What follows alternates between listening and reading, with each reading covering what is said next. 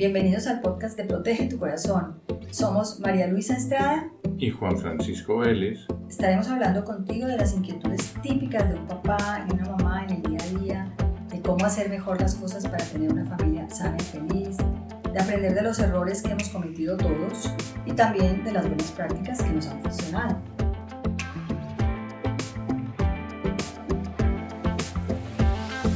Andrés, muy buenas tardes, qué gusto estar contigo.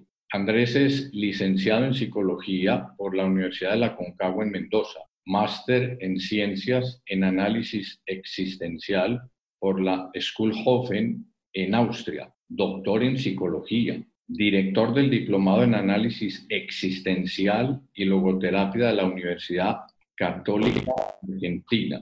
Actualmente es presidente de la Asociación Argentina de Análisis Existencial y Logoterapia. Es autor de 11 libros sobre teoría y praxis en análisis existencial y logoterapia, psicología infantil, profesor invitado en muchas universidades en América y Europa. Andrés, muy buenas tardes de estar con nosotros. muchas gracias por, aceptar la invitación. No, gracias a ustedes por, por invitarme y, por desarrollar hoy un tema muy interesante. Muy bien, un poco la propuesta de lo que les quería comentar es un, un concepto que vengo estudiando un poquito más de dos años porque me interesaba mucho trabajar con lo que es la población juvenil. Y como el marco en el cual yo trabajo es el análisis existencial y la logoterapia, el fundador de la logoterapia, Víctor Emil Frankl, un psiquiatra austríaco, doctor en medicina y doctor en filosofía, quien es el creador de la logoterapia, que es una terapéutica que ayuda al paciente a descubrir un sentido a su vida, ¿no? A través de la realización de valores. Esta es la parte más importante de la logoterapia. Y este, Víctor Frankl eh, trabajando mucho con adolescentes, casi 12 años estuvo trabajando apenas se recibió de médico, eh, y generando y creando centros juveniles de atención, porque veía que en la Viena de 1929 había muchos suicidios, mucha este, preocupación por este tema. A lo largo de su carrera, ¿no? un concepto que le llama tríada neurótica de masas. El concepto tríada, porque vamos a nombrar a tres fenómenos eh, muy importantes que están rigiendo las conductas, en especial de los jóvenes. Esos tres son lo que es la agresión, lo que son las adicciones y lo que es la depresión. Y dentro de la depresión, la persona que sufre, ¿eh? lo neurótico es lo sufriente que hay en el hombre, ¿no? Y que se complica de que hay un cierto grado de inmadurez, que hay un cierto grado de incapacidad para salir de esa situación. Entonces ahí está lo, lo neurótico. Tríada neurótica y de masas, porque para Víctor Frankl, este concepto de masas es que lo tiene mucha gente. Entonces, el concepto tríada neurótica de masas es un concepto que utiliza Víctor Frankl y en especial lo reserva para lo que es la población juvenil. Hay una anécdota muy interesante que en 1987 Frankl va a una universidad de Estados Unidos, la Universidad de Georgia, entonces se sube un taxi, ¿no? Y en el taxi lo atiende, lo lleva un hombre de color, ¿no? Estos hombres de color que son siempre simpáticos, siempre vivaces, ¿no? Entonces, y como todo taxista, siempre habla mucho, ¿no? Entonces le pregunta, ¿a dónde lo llevamos? Entonces, Víctor Frank dice, hablaba muy bien inglés, perfectamente, pero en, el fondo se le veía su acento alemán, ¿no? Entonces dice, voy a la Universidad de Georgia. Ah, mire, qué interesante. ¿Usted de dónde es? Yo soy de Austria. ¿Y qué va a dictar ahí? Bueno, los jóvenes me pidieron, porque era un encuentro que iba a tener con jóvenes estudiantes, los jóvenes me pidieron que desarrolle esta conferencia. ¿Está loca esta nueva generación? Estamos hablando de 1985, 86, 87. ¿Está loca esta nueva generación?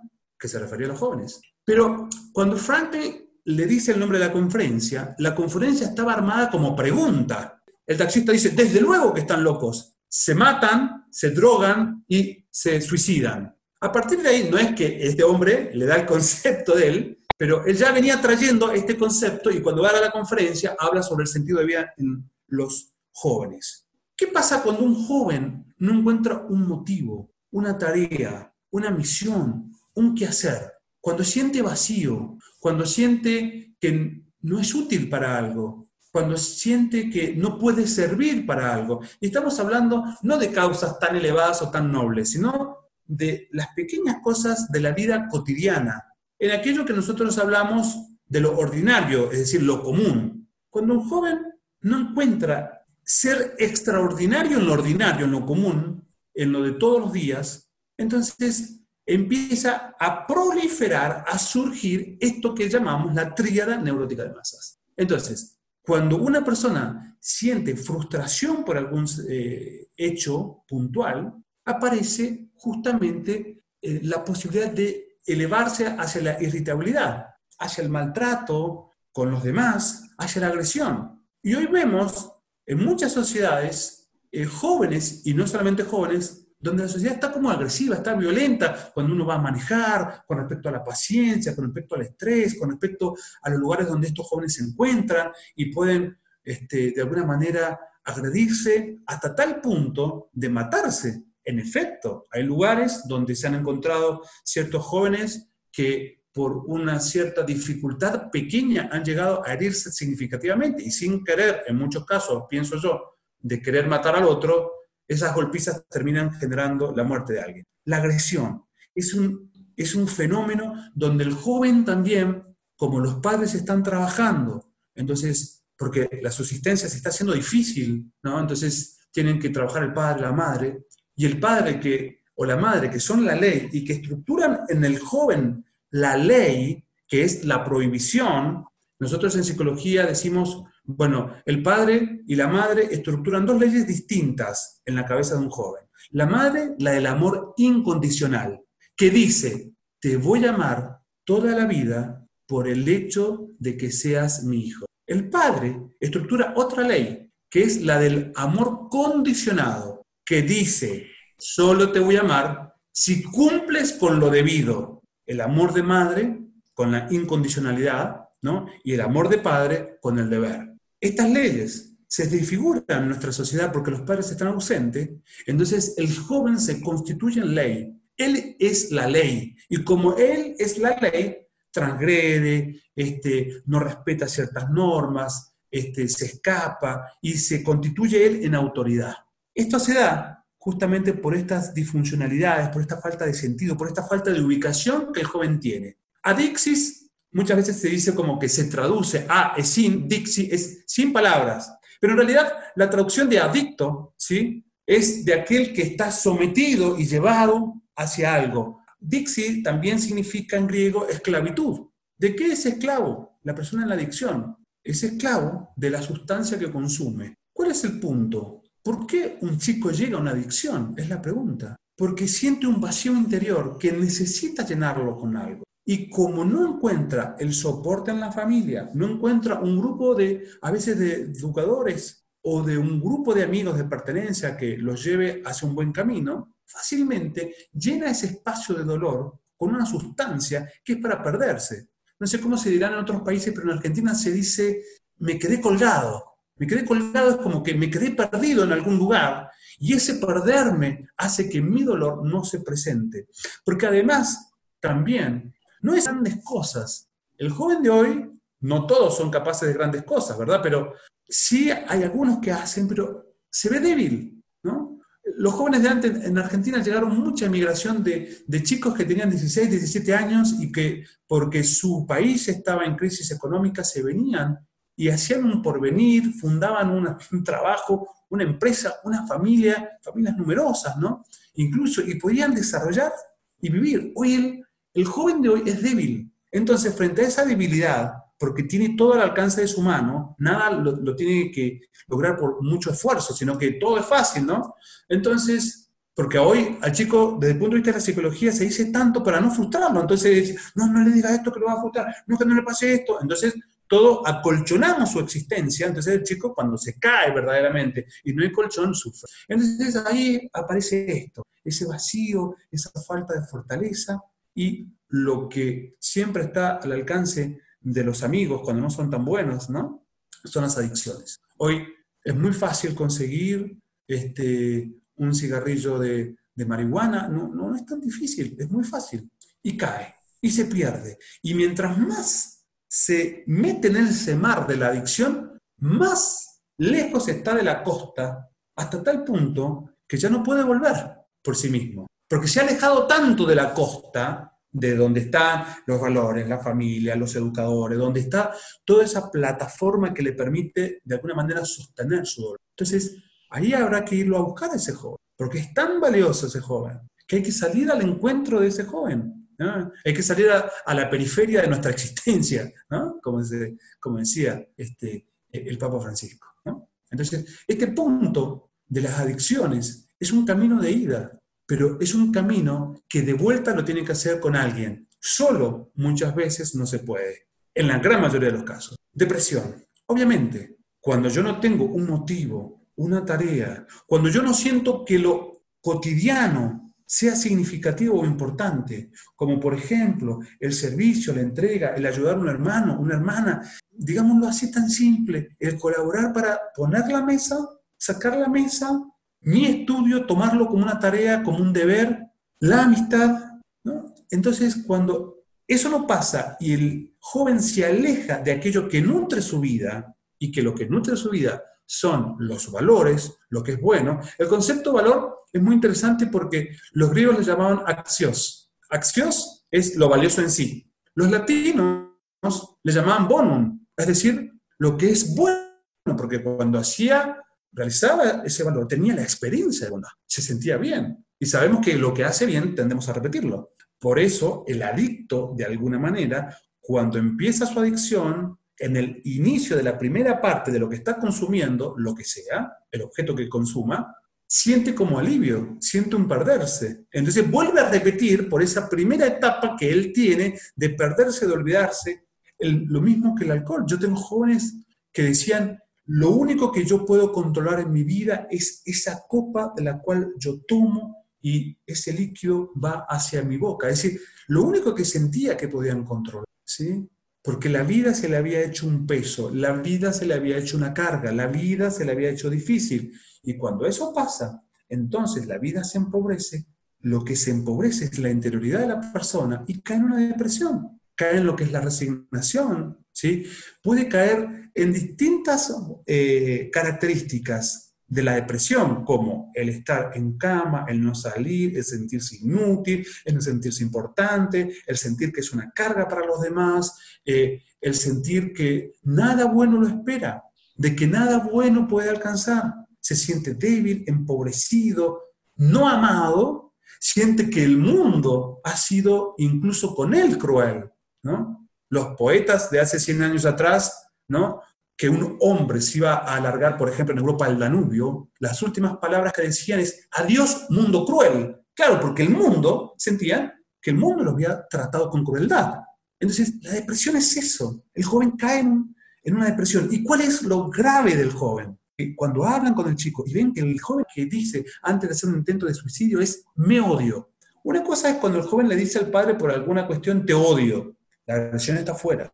Pero cuando el joven repliega sobre sí la agresividad, dice, me odio, no me aguanto, y lo dice con mucha impulsividad, ese joven está muy próximo a, a hacer un acto verdaderamente suicida. Entonces, en muchas ocasiones tenemos lo que llamamos en los jóvenes la depresión de la, de la sonrisa o la depresión de la sonrisa social, que es el joven que, que tiene problemas, pero ante sus amigos se ríe, está como, como simpático, digámosle, y de repente esa tarde se ahorca, porque el joven se ahorca, el varón se ahorca en general. Como no tiene acceso a, las armas, a menos que tenga algún padre con alguna arma, en general se ahorca. La mujer tiende a cortarse las venas o a tomar medicación o a hacer la, mixtura de estas dos como para no sentir tanto dolor. El problema del varón es que el varón cuando se ahorca, se ahorca y, muere. Cuando se larga, tiene que tener, no sé, la gracia del cielo que se le rompa. Un chico que cuando ya pie llegó con un intento muy claro de suicidio, pero tuvo la suerte de que el palo donde se colgó se había roto, que era un palo que, que estaba un poco como una madera de una pérgola, bueno, estaba como muy eh, húmeda y el peso no lo, no lo soportó y bueno, ahí se salvó, ¿no? Pero en general esto pasa, ¿no? El chico vuelve sobre sí su agresión, no encuentra referente, no encuentra padres, no encuentra profesores, no encuentra amigos, no, encuentra en la familia extensa a alguien que esté atento, que esté atento a él. Porque es una sociedad de hijos huérfanos. Es una sociedad de hijos huérfanos, porque los padres están ocupados para poder mantener todo el contexto de la familia económico o hay un desacuerdo entre los padres o hay ruptura familiar o hay una relación muy disfuncional entre los padres. Están ocupados ellos en poder rescatar la relación o rescatarse ellos mismos ante otra agresión, infidelidad, este círculo de la violencia, eh, opresión económica. Entonces, bueno, no, están ocupados con sus hijos. Entonces, esta, sí. Y eso es una situación, digamos, socioeconómica.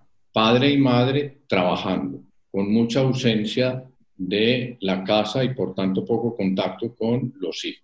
Y pareciera como una constante porque lo que uno ve es casos excepcionales. Entonces, plantea algo como de no solución. Los factores externos no van a desaparecer, estamos exagerando, entonces los adolescentes deprimidos y que llegan al punto de quererse quitar la vida irían en aumento. ¿Tú cómo planteas esta circunstancia socioeconómica? No solamente la depresión, sino la atención de chicos cada vez más pequeños en la psiquiatría y en la psicología y en la pedagogía, ¿sí? no solamente va en aumento en las tasas, sino que van disminuyendo las edades en las cuales se manifiestan o debutan con estas problemáticas. Lo mismo en la adicción. Las adicciones no va en disminución, va en aumento y también va en aumento el ingreso a experimentar con sustancias, con drogas y cómo se corta ese círculo vicioso y cómo lo podemos volver virtuoso, dirigiéndonos a los padres. El tema es que el padre tiene que acercarse a su hijo, el padre tiene que dialogar con su hijo, el padre tiene que saber dónde está su hijo, dónde lo lleva, a qué hora vuelve. El padre tiene que estar presente, padre, madre, ¿verdad? Tienen que estar presentes, tienen que generar esa apertura. Ustedes imagínense, en psicología es algo muy parecido como en medicina, cuando ustedes han tenido una infección que han necesitado que le abran esa parte donde está infectado y al salir pus, ustedes ya no sienten ese dolor tremendo que han tenido. La pus en el joven es toda esta dificultad en la cual se siente inmerso, esta escasez de valores. A veces un, padre ¿no? que tiene un buen acceso a su hijo, sin crítica, con comprensión, con cercanía, con, este, digámoslo así, con la posibilidad de, de poder en el hijo permitir lo que el hijo me va a contar, porque a veces pasa que yo recibo un padre, entonces dice, mira, mira lo que me dijo mi hijo. Me dijo que estaba fumando marihuana. ¿Y usted qué le dijo? No, ¿cómo puede ser que esté fumando marihuana? Yo y tu madre hemos trabajado. Entonces, ¿qué pasó? Lo que le pasó es que le cortó la comunicación al hijo. Entonces el padre dice, ah, está fumando marihuana, ¿y cómo es? ¿Cuándo te pasa? ¿Eh? Como que el padre, esas son las preguntas ingenuas, ¿no? Como que el padre, obviamente el padre necesita saber, si ama a su hijo no se lo va a permitir y lo va a ayudar, pero primero necesita saber, ah, ¿y con quién? ¿Y con quién te pasa? ¿Y en qué momento? ¿Y qué pensás? ¿Y qué te, qué te llevó a eso? ¿Cuál fue tu emoción rectora, permanente? Entonces, el círculo vicioso se corta cuando tenemos padres que están atentos a sus hijos, pero que saben encontrarse con ellos, que saben dialogar, que saben comprender el error para enaltecer y ver en el hijo cuál es la virtud que estaría implicada en la superación del defecto. Este concepto lo vengo desarrollando en muchos lugares, porque la educación está basada muchas veces en la observación del defecto. Entonces, cuando a mí me marcan un defecto, lo que me hacen es empobrecerme, porque, a ver, si no se veía que tenía ese defecto, eh, bueno, me llegó la, noticia, que ya es bueno, pero si lo sabía, me siento más defectuoso. Entonces, desarrollar la virtud que estaría implicada en la superación del defecto. Una educación basada en las virtudes que carecen los jóvenes, que carece ese joven, para que sienta que puede alcanzarla, se sienta capaz de poseer esa, ese valor para hacer lo propio. Valor es lo bueno, virtud es la realización diaria del valor. Entonces, valor es lo que percibo como bueno, virtud es la, la asunción ¿no? La encarnación. Por ahí es donde vamos entrando. Es muy importante el, ingreso de los padres ¿eh? a la interioridad del joven. Y Hay una, quisiera una cosa. Eh, la semana pasada, en el podcast anterior, Tania Arestegui nos estuvo contando una historia suya de cómo empezó desde los seis años con la anorexia y todo un proceso de, pues de mucho, de, mucho daño hacia sí misma, porque también se cortaba, también intentos de suicidio. Y ella, una de las cosas que nos decía es, porque le preguntamos qué ayuda había pedido ella y, y si había recurrido, por ejemplo, a su mamá. Ella perdió el papá muy, muy chiquita. Entonces dijo, no, porque yo me, sentía perfecta y además yo sentía, eh, yo más bien yo me escudaba o me escondía detrás de una máscara de una niña feliz, de una niña perfecta. Entonces, eso, eso cómo se puede digamos, romper esa barrera, porque uno puede tener un hijo que tenga una situación así, donde él se escude detrás de una máscara. En general, los trastornos alimentarios tienen como uno de los orígenes la baja autoestima, la vivencia de no haberse sentido queridos. Obviamente que si yo no tengo un padre, ya perdí el 50% del afecto, del, que por, así decirlo, que el padre me podría dar. Entonces, eh, muchas de las patologías que tienen los jóvenes tienen que ver con las carencias de afecto o las necesidades de afecto que no fueron cubiertas. Padres que no, no estuvieron dispuestos afectivamente, estuvieron dispuestos, lo mandaron a excelentes colegios, le dieron una muy buena situación económica, etcétera, pero no estuvieron dispuestos afectivamente. Entonces, ¿qué pasa? Esto que yo decía de la depresión de la sonrisa social. ¿ah? ¿Cómo, ¿Cómo, la persona ¿sí? quiere mostrarse bien, quiere mostrarse feliz? Y es muy importante en los padres generar la sospecha. El padre tiene que tener una actitud cuando ve una cierta disfuncionalidad en su propia familia, ya sea porque está mucho tiempo trabajando, porque discute demasiado con su esposa, porque no percibe que, porque no muestra afectividad o encuentro con su esposa y con sus hijos, porque ellos no están de acuerdo en la forma de educar, porque se experimenta violencia, eh, distancia, porque el chico presenta o la niña presenta dificultades comportamentales, porque se hace piso, por lo que sea, significa no creer que lo que el joven me muestra es tal cual así. No es tal cual así. Voy a ver si es así verdaderamente.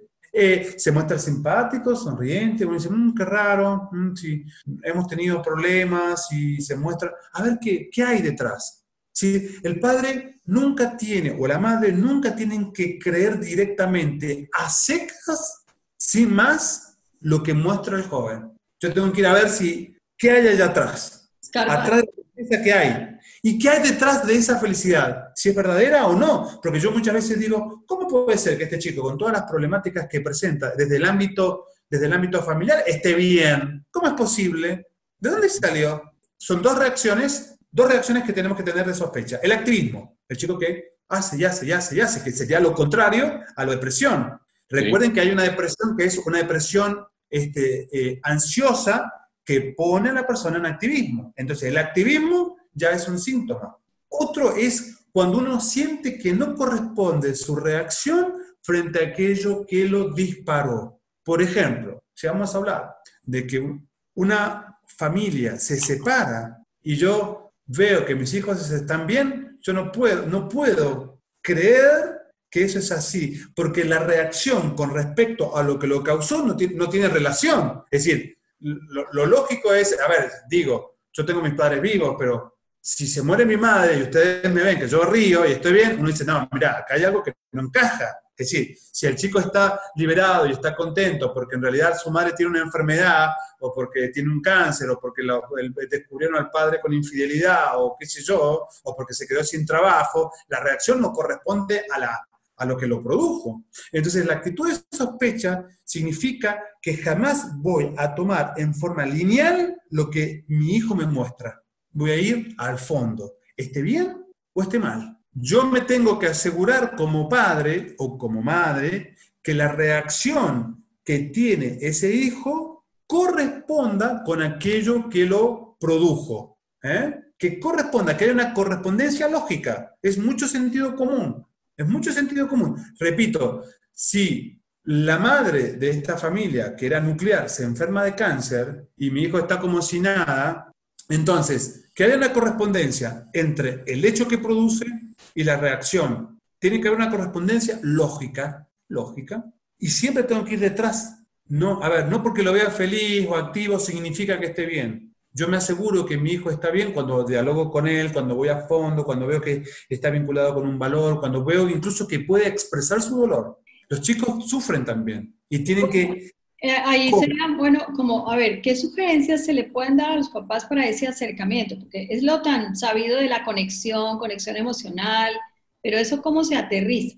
Bueno, yo creo que cuando no hay diálogo, hay, para poder dialogar, hay varios pasos previos, ¿sí? Porque de repente el padre o la madre está ausente y se quiere sentar con el hijo, mesa de por media, y decirle, bueno, vamos a hablar. Entonces el chico lo mira así y dice, vamos a hablar yo nunca he hablado con mi papá, me da hasta vergüenza decirle, ¿no? Entonces, ¿qué es lo que se necesita? Una plataforma, una estructura para poder llegar al diálogo. Entonces me acerco a él, entonces me pongo a ver lo que él hace, me río, mm, eh, soy afectivo, lo acompaño a hacer algo, este, le vamos hablando, que me cuente, y voy como conquistando ese espacio para abrir ese corazón, porque el chico, si no está acostumbrado a dialogar conmigo, ¿cómo va a dialogar?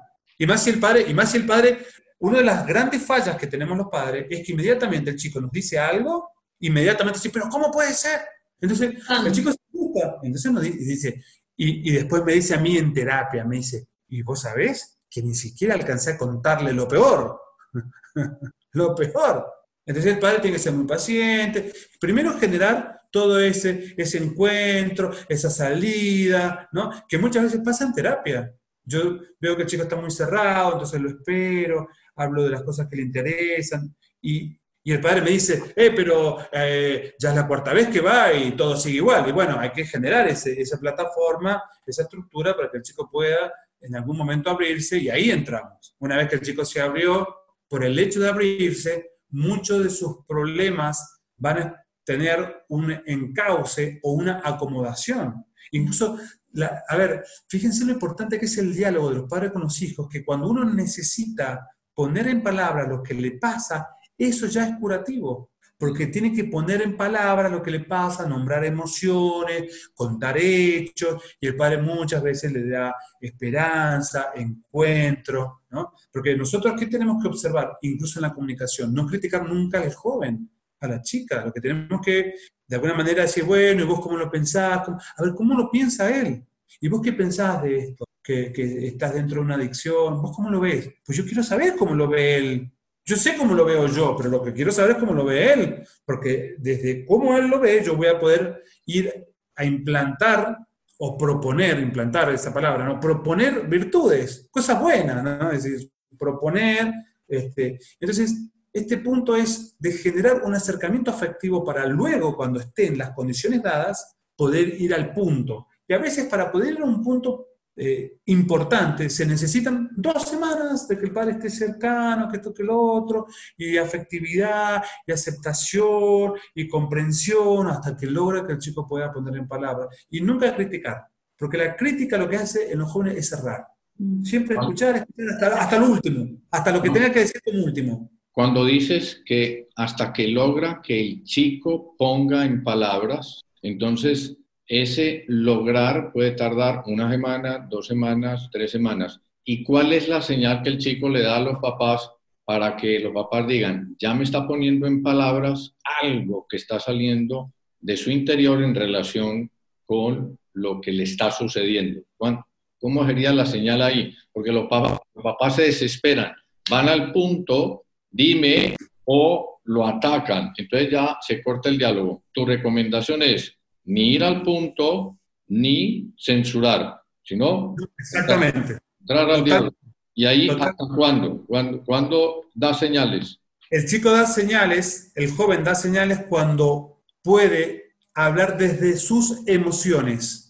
Cuando él puede decir yo me siento mal por esto, cuando él pueda hablar siento bronca, siento rabia, siento rechazo hacia vos, siento distancia, siento que esta familia no me pertenece, siento soledad, siento ganas de irme, siento ganas de dañarte o dañarme, siento ganas de, de crear un papel frente a vos para que vos creas que yo estoy bien, pero no, porque muchos jóvenes también lo que hacen es, como los padres tienen problemas, tratar de que los padres no tengan problemas, entonces ellos no presentan sus problemas, entonces hace como que no tienen problemas también, porque a veces el joven tiene, tiene sentimientos nobles, ¿no? Y que como que quiere ayudar a los padres, entonces él dice, bueno, no voy a generar ningún problema porque ya demasiados problemas tienen ellos, ¿no? Entonces, la, la, la, la clave está cuando él pueda hablar desde sus emociones, desde sus sentimientos, pero Sentimiento es amor, emoción puede ser enojo, bronca, rabia. Y estas palabras son claves, ¿no? Porque dice, es que yo me siento muy enojado. Entonces el padre le dice, ¿qué es lo que te enoja? Yo siempre les digo a los padres, usted pregunte, pregunte. Porque el, joven le puede decir, me enoja que vos no estés nunca en casa. O me enoja cómo vos tratás a mamá. Entonces, ¿qué hace el padre? Se siente atacado, y uno dice, no, mire, no se trata de usted. Este, este tema no es de usted, este tema es de su hijo. Si usted, si usted se siente atacado, lo tendrá que ver con otra persona, en otro contexto. Porque muchas veces los hijos lo que producen en los padres es que el padre se descontrole. Entonces muchas veces la comunicación se corta por el propio descontrol o agresividad que el padre tiene frente a lo que está pasando o que el padre racionaliza o se excusa o le dice, ay, pero eso no es nada. Yo, cuando tenía tu edad, yo cuando yo tenía tu edad, como diciendo, vos sos un, un inepto, sos un incapaz, porque cuando yo tenía, cuando yo tenía tu edad, era tan inteligente, era tan, ese es el mensaje profundo. Por ahí el padre no lo dice así, pero bueno. Entonces, ¿qué pasa? Nosotros tenemos que controlar nuestra propia, del griego se, se dice hibris, Hibris del griego significa desmesura. Es más, hay un síndrome de la desmesura. El, síndrome de hibris es una problemática que tiene la gente que tiene mucho poder, ¿no? Que está desmesurada, quiere más económicamente, poder, este, control, dominio, dinero, fama. Y el padre muchas veces se desmesura en, en, lo, que, en lo cual se ha sentido tocado. Entonces, controlar los factores personales, no excusarse y siempre preguntar, hasta que el chico me diga, bueno, eso es, eso es todo. Siento bronca porque vos no estás en casa. Siento bronca porque esta familia no es como la de la otra. Entonces, ¿y qué, y qué? ¿Cómo deberíamos ser? Preguntar, preguntar, preguntar. Hasta que el chico se agote. Si veo que el chico se agota, bueno, mirá, ¿te parece que por ahí lo sigamos hablando en otro momento? Y no hago ningún juicio. Yo nunca tengo que hacer un juicio. Andrés, voy a retroceder. Tú decías, como padre y madre están muy ausentes, entonces el adolescente crea su propia ley. Y entonces al armar sus propias leyes va a estar muy desubicado de lo que debe ser. Exactamente. sí, exactamente. Ahí, ¿qué le aconsejarías tú a unos papás que muchos son ausentes o muchos presentes, pero con mucha ineptitud para establecer diálogo con los hijos ¿qué le aconsejarías tú a los papás para que regresen a poner la ley? No es bueno, posición, sino para que se vuelva a reconstruir si es que se perdió o se construya si no ha existido. ¿Qué le recomendarías? yo le recomendaría lo que faltó, que es la presencia, porque por la ausencia, ¿sí? el chico, la chica toma esa ley, porque sea, ella decide y hace lo que se le da la gana. Entonces, ¿Cuál fue, el, ¿Cuál fue problema? La ausencia. ¿Cómo se soluciona? Con presencia. Entonces, con presencia, con cercanía, ¿no? Y luego ir poniendo los límites de una forma, yo diría, eh, que va avanzando. Por ejemplo, yo no le puedo decir si de repente siempre llega tarde y un día no llegó a las 2 de la mañana, llegó a las 6 de la mañana. Entonces el padre le dice, y a partir de ahora no vas a salir nunca más. Y no, entonces, la persona lo mira como diciendo, ¿qué me está diciendo si hace tres años que yo estoy saliendo todas las noches? Ahora, ahora se le pone, dice, me, lo dicen así los chicos, ¿eh? Y ahora se le pone que no va a salir nunca más.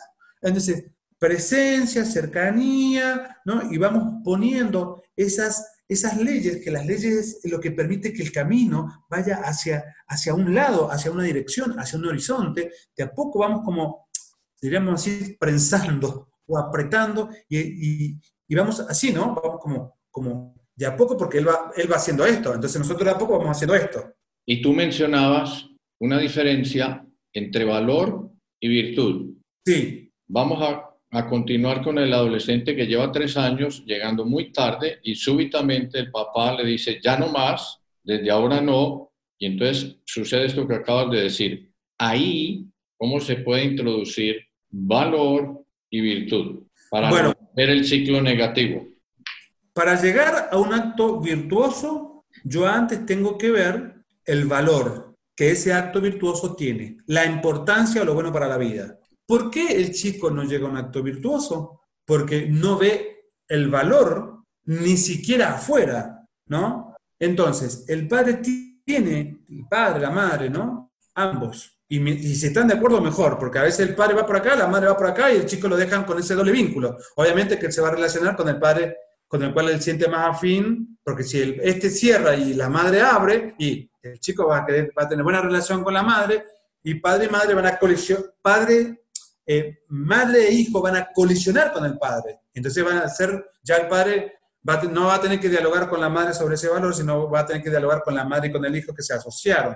Mm. Entonces, la, cuestión es, eh, propongo lo que es bueno, lo hablamos, mirá, ¿y qué te parece? ¿Cómo es para vos? Vamos a este chico que salía, llegaba tarde, pero ¿por qué? Porque se quedaba con alcohol y con eh, drogas afuera con su grupo de amigos, ¿no? Y no estamos hablando de contextos, no estamos hablando de contextos pobres, no, estamos hablando, porque estamos hablando de chicos que están en contexto de clase media, que en Argentina hay muchísima clase media y clase media alta y de clase alta, ¿no? Entonces, este, de repente, ¿cómo es para vos estar siempre en esta situación, siempre con tus amigos? Que voy ingresando el valor a través de apelar al juicio crítico, porque los chicos tienen juicio crítico. ¿Cómo yo apelo al juicio crítico? ¿Y cómo es para vos? ¿Qué, tenéis pensado? Este, este, chico se llamaba Gabriel, ¿no? Gabriel, ¿qué tenéis pensado? ¿Vas a, estar todos los días afuera con tus amigos? ¿Todos los días vas a estar con, drogas?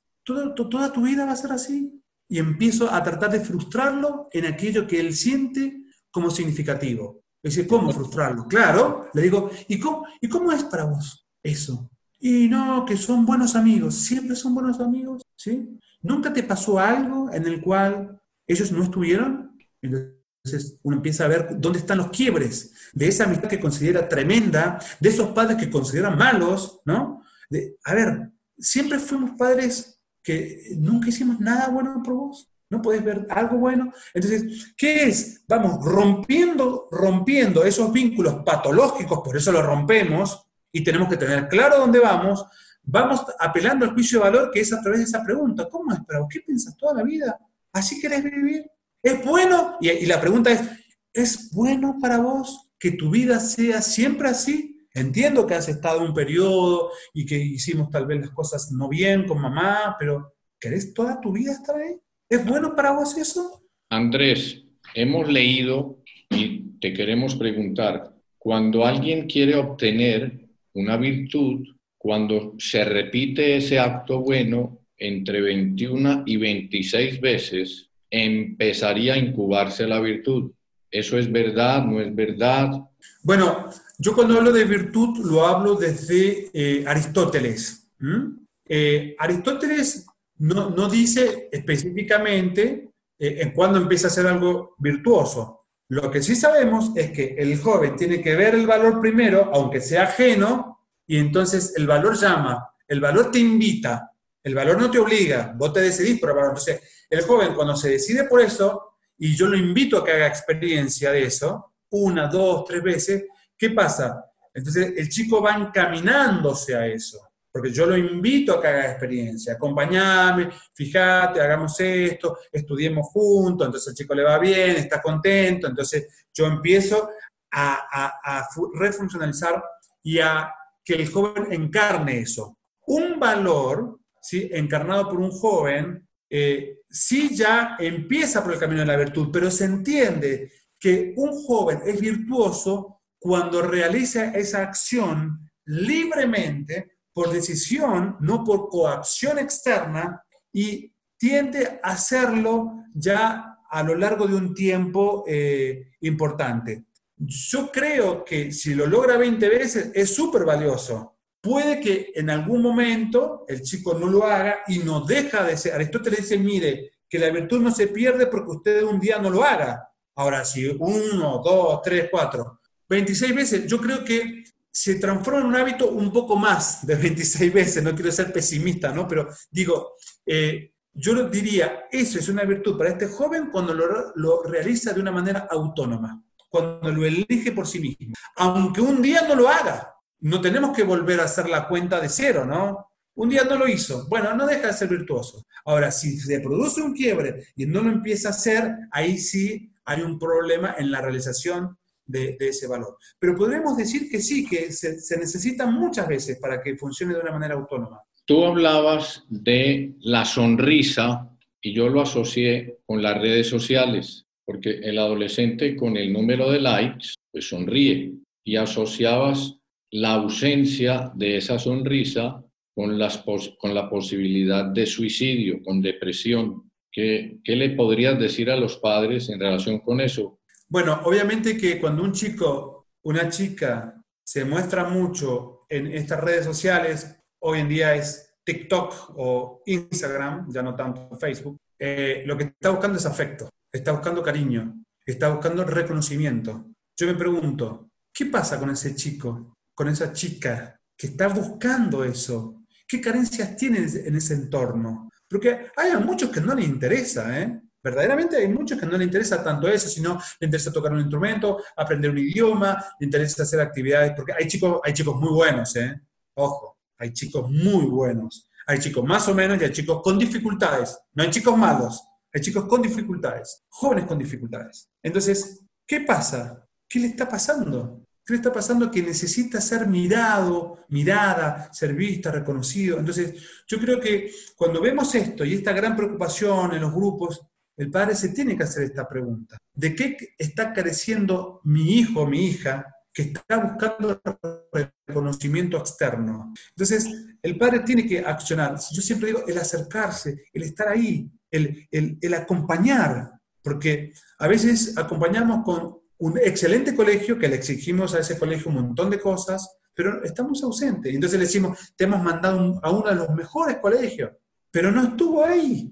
El chico sale del colegio y no está el padre, no está la compañía, no está el abrazo, la, expresión de afecto. Nos estamos enfriando afectivamente también, ¿sí?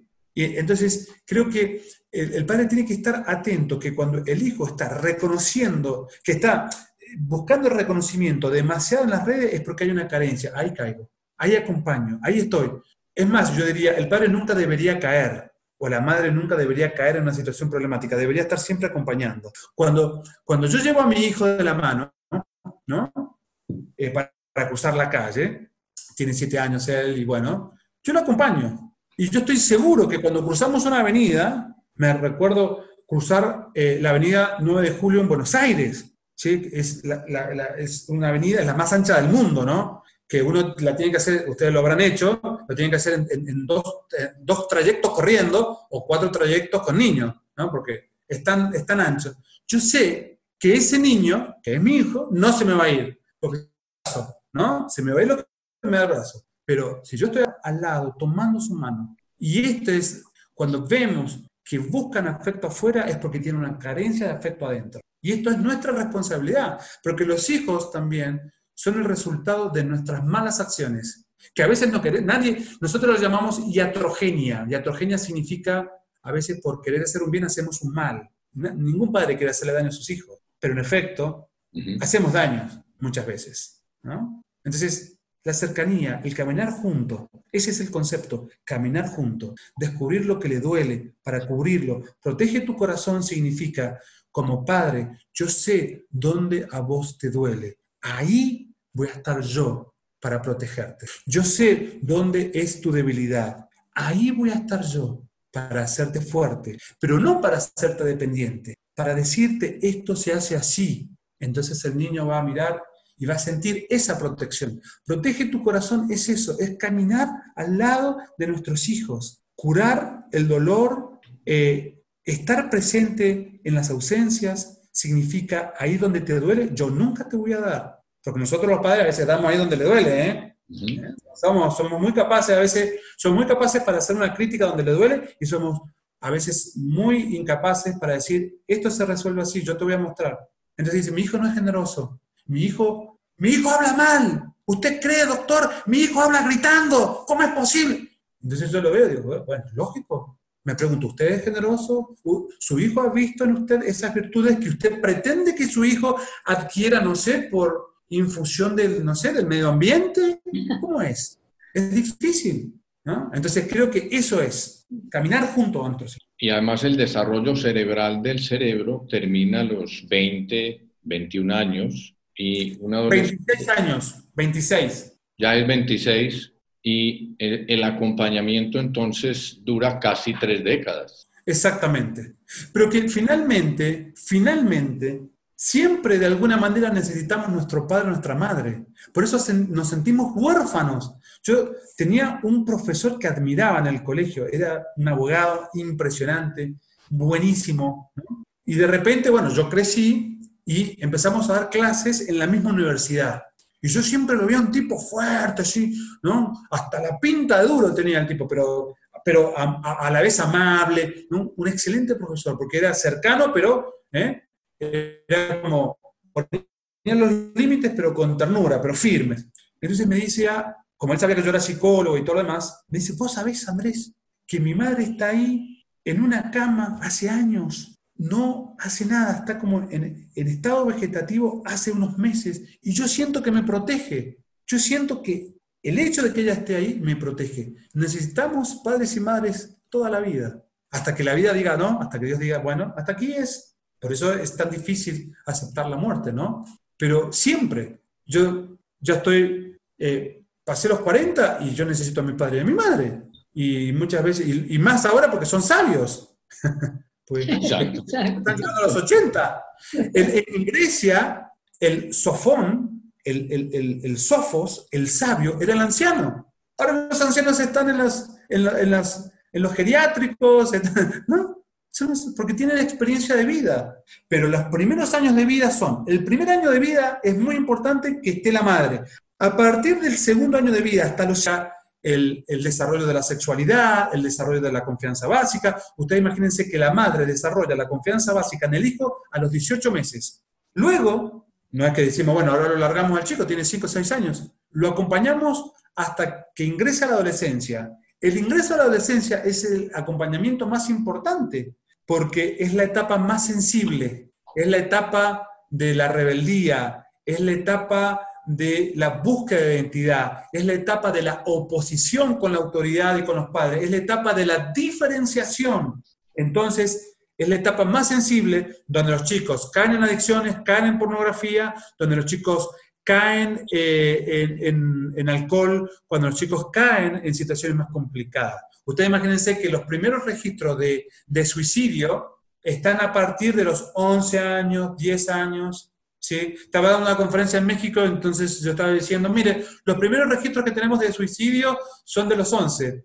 Y sale todo el auditorio y me dice, no, mire, acá en México, el año pasado fue, un chico de 9 años dejó una carta, ¿sí? Que se suicidó. Dice, 9 años. Bueno, ya, ya, ya me preocupa porque 9 años para la psicología es niño todavía, es niño. Y no se sabía que los niños se suicidaban, porque a los 10 años empieza la preadolescencia. Entonces sabíamos que en la preadolescencia los chicos tienen una tendencia, pero ya nueve años, digo, wow, qué, preocupación, porque la verdad que es un desafío cada vez mayor para los padres. Por eso yo te tengo que acompañar, te tengo que tener al alcance de mi vista. Entonces, eso es lo que a mí me pasaba, poderlo tener al alcance de mi vista cuando yo íbamos, ¿no? al mar, entonces los chicos eran pequeños, entonces yo estaba ahí como atento, inquieto, pero no podía estar con ellos. Entonces yo les tenía que dar independencia.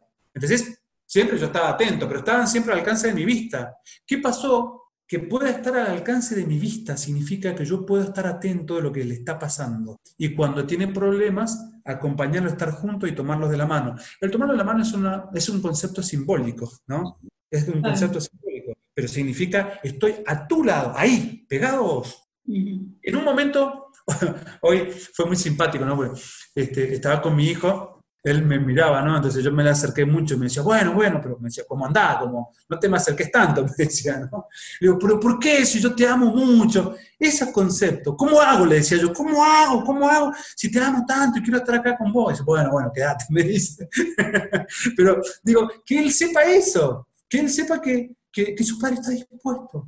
Yo quiero que sepa que puedo tener miles de errores, que no soy perfecto, pero que yo voy a estar para él. Entonces, ese es el punto. No me ve perfecto. Incluso a veces puede ser que me vea pesado, porque diga, ah, qué pesado que es este papá que cuando estás está encima mío, pero, pero en, la expresión de afecto, ¿eh? no en generar hijos dependientes, ¿no? Pero significa que esté al alcance de mi vista, significa que tenga más libertad de él para moverse, pero al alcance de mi vista. Y que cuando estén en dificultades pueda tomarlo de la mano o estar tan al lado que él pueda mirarme y decir, yo estoy acá, ¿eh? Cuando quieras, y eso fue lo que le dije, bueno, ¿crees que papá se vaya? Yo me quedo acá, me quedo sentado y cuando quieras, jugamos juntos. Bueno, ha sido súper interesante esta conversación, todos estos puntos que se han tratado hoy, creo que van a ser de gran utilidad y te queremos pues dar las gracias. Esperamos que nos volvemos a encontrar en alguna oportunidad para seguir comentando. Hay, de, de toda la plática de hoy se desprenden muchísimos puntos que uno podría ahondar Muchas gracias por la invitación y espero que, bueno, que, que estos conceptos hayan, hayan ayudado a, a, proteger, ¿no? como decíamos en una conferencia anterior, a proteger el núcleo acuoso del alma del joven. Proteger y, y, desarrollar, porque eh, el, el, agua es vida, ¿no? El agua es vida. Y ese núcleo acuoso, ¿sí? Es vida en abundancia. Tenemos que creer en nuestros hijos y verdaderamente eh, hacerlos que ellos se desarrollen, que se eleven y que puedan encontrar los valores más altos que están ofrecidos como la felicidad, la santidad, eh, la entrega, el bien común, la solidaridad, ¿no? Todos, estos valores, ¿no? Eh, exaltar a, nuestros, a nuestros hijos y ayudarlos para que ellos sean los hombres, ¿sí? Que van a manejar el mundo, pero hombres éticos, idóneos y además, sobre todo, responsables. Bueno, muchas gracias por la, por la invitación y quedo a su disposición para lo que necesiten. Un saludo a todos. Gracias. Bueno, que estés bien. Muchas gracias y un abrazo, Andrés. Muchas gracias a ustedes. Chao, chao.